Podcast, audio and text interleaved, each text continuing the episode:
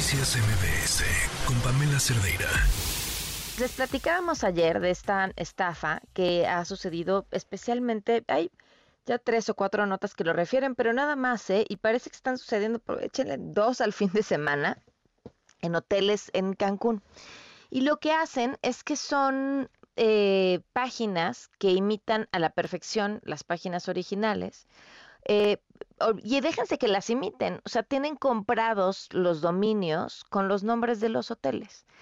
Y lo que es todavía más interesante es cuando te dan los datos para que hagas el depósito, te dan el dato de una cuenta, de un banco a nombre de una empresa.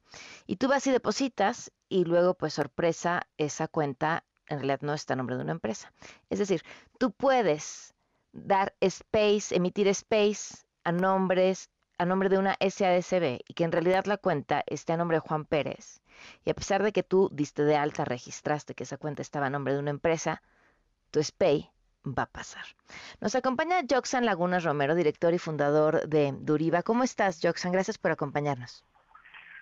Muy buenas tardes, a tus órdenes. Muchas gracias por la invitación.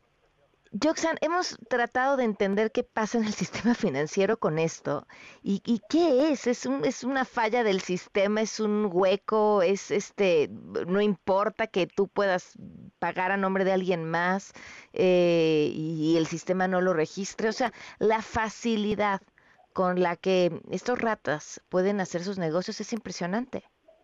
Mira, realmente ahí es un tema de un vacío legal que hay en las mm. disposiciones de la Comisión Nacional Bancaria de Valores. Okay. Los bancos únicamente deben cumplir con ciertas características para hacer eh, SPAY. Una de ellas es, por ejemplo, el token, que es un eh, dispositivo de, seguridad de categoría 3 para poder hacer transferencias. Requieres la clave y el token.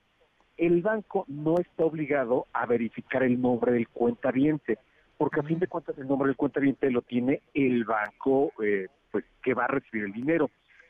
Cuando yo doy de alta una cuenta bancaria, eh, se registra la clave, yo envío el dinero y pasa por el Banco de México. Ahí el Banco de México es quien podría, si quisieran, validar el nombre de usuario o no.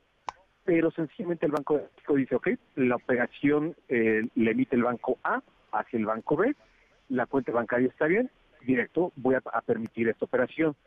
Pero nunca se hace una validación del nombre. No es algo, yo le puedo poner el nombre que yo quiera y la operación va a pasar. ¿Han ustedes detectado que este tipo de fraudes se cometen con frecuencia o qué otra cosa han detectado que sucede? Mira, se comete mucho tanto con particulares, pero ya también a nivel empresarial. Hay ocasiones donde empresas, corporativos grandes eh, tienen proveedores en todo México o en otras partes del mundo y les envían correos electrónicos diciéndoles que ya cambiaron su cuenta bancaria, que la cuenta bancaria es completamente distinta y ya estamos hablando de cantidades de millones de, pesos, millones de dólares en algunos casos. Es algo bastante, bastante común. Oye, me imagino que esto esto no sucede cuando son transferencias internacionales, ¿o sí? Porque ahí para hacer un internacional te piden eh, casi casi hasta las boletas de primaria. Mira, con una, eh, transferencia internacional lo hemos detectado puntualmente con los casos de China, donde los las empresas chinas son suplantadas su identidad y abren cuentas bancarias normalmente en, el Deutsche Bank de Alemania, mm. en, el, Bank of America, y tiene el nombre exactamente igual al de la empresa original. Mm, es, es bastante raro, no, no, no, no sabemos qué puede suceder, quién está detrás de eso, pero es una estructura muy bien armada donde todos los correos son iguales a los que normalmente le envían a la empresa mexicana y llegan a caer. Entonces no sabemos si es alguien interno dentro de las empresas chinas, y este es un caso puntual de las transferencias internacionales. Claro. Es, es, es muy amplio ahí el, el quién podría estar detrás. ¿Qué recomendación le darías a la gente ante un panorama como este? Muy fácil cuando yo doy de alta una cuenta bancaria, le envío un peso. En el momento que yo le envío un peso, voy al Banco de México y voy a obtener el CEP, el comprobante electrónico de pago. Tengo que poner cuál es mi banco origen, cuál es el destino, cuál es la referencia bancaria y le va a descargar un documento. Ese documento eh, me va a decir, oye, tú le enviaste la cantidad de un peso a y me va a dar el nombre completo de quién lo está recibiendo. Ese es mi comprobante electrónico. Es la forma más sencilla de poder eh, corroborar quién está detrás de esa cuenta bancaria. Si supuestamente es, una SA y me aparece Pedro López, pues efectivamente es, una estafa. Entonces es, la forma más práctica.